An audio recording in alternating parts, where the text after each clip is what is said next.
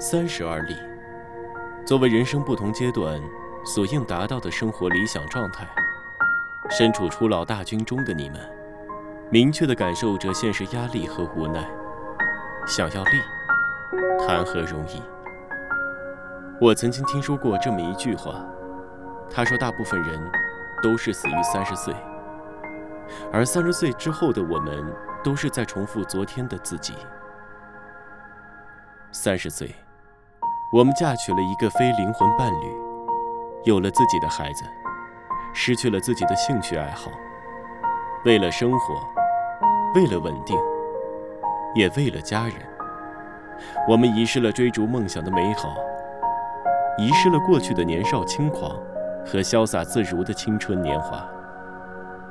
三十而死，六旬而葬，是对很多人的写照。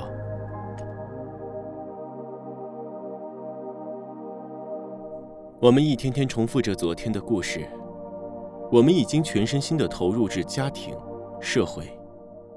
有朋友说，去上班的路上属于单位，下班之后属于家庭，只有在车上短短的时间里，那是属于自己的个人时间。想法不同，活法就不同，这结果也就不一样了。当我们在网络上矫情地说着自己死于三十岁，我们的父母又何尝不是死于三十岁呢？我想说，是的，父母与你一样，死在了三十岁。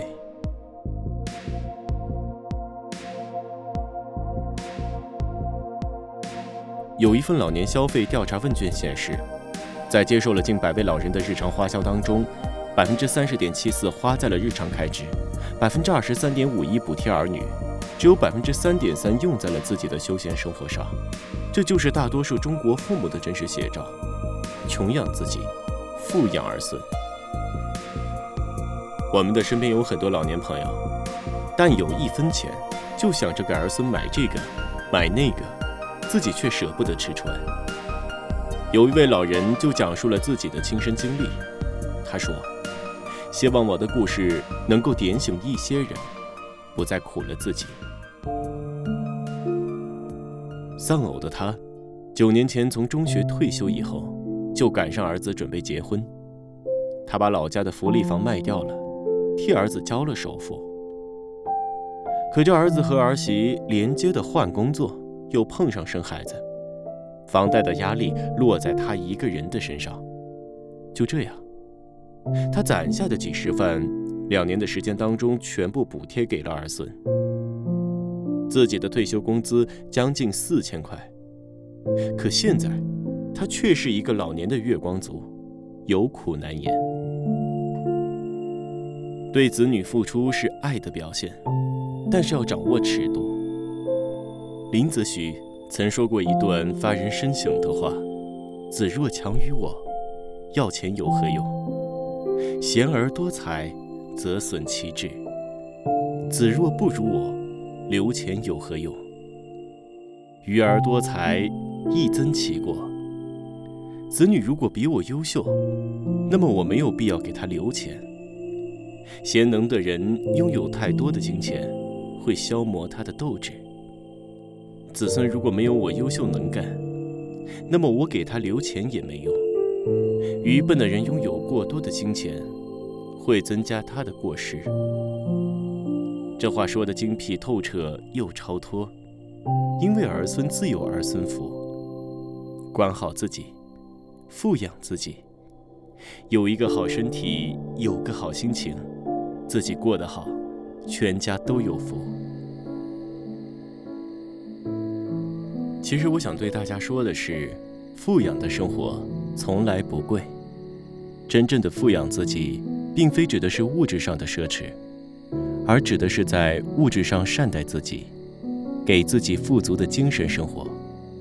把房子收拾整洁，换一块干净的桌布，再放上一束鲜花，赏心悦目。花鸟鱼虫也有普通价位的，一样能够为你带来乐趣。这些，都是在自己的范围能力之内。富养自己，富养的生活从来不贵，关键是要有这种意识。那么，我们到底该如何富养自己呢？首先，我们要拥有属于自己的时间。人生过半时间虽多，但是珍贵，一定要多花在自己的身上。可以去学习、跳舞、健身、养花，来丰富我们的生活。除此之外，你还要有一颗舍得为自己花钱的心。毕竟我们的后半生的消费是有限的，没有必要对自己吝啬，也省不到哪儿去。偶尔买点贵的东西，能提升自己的生活品质。除此之外，我们还要有一个懂自己的朋友。老了之后，不要只围着家庭转，要有自己的小圈子。多走出家门，和好朋友聚会玩耍，就不会掉进孤独的黑洞。当然，我们还要有敢于表达的勇气。有网友就说，针对儿子啃老，他写了一封长信，细数不易和自己的期望。儿子理解后就改正了。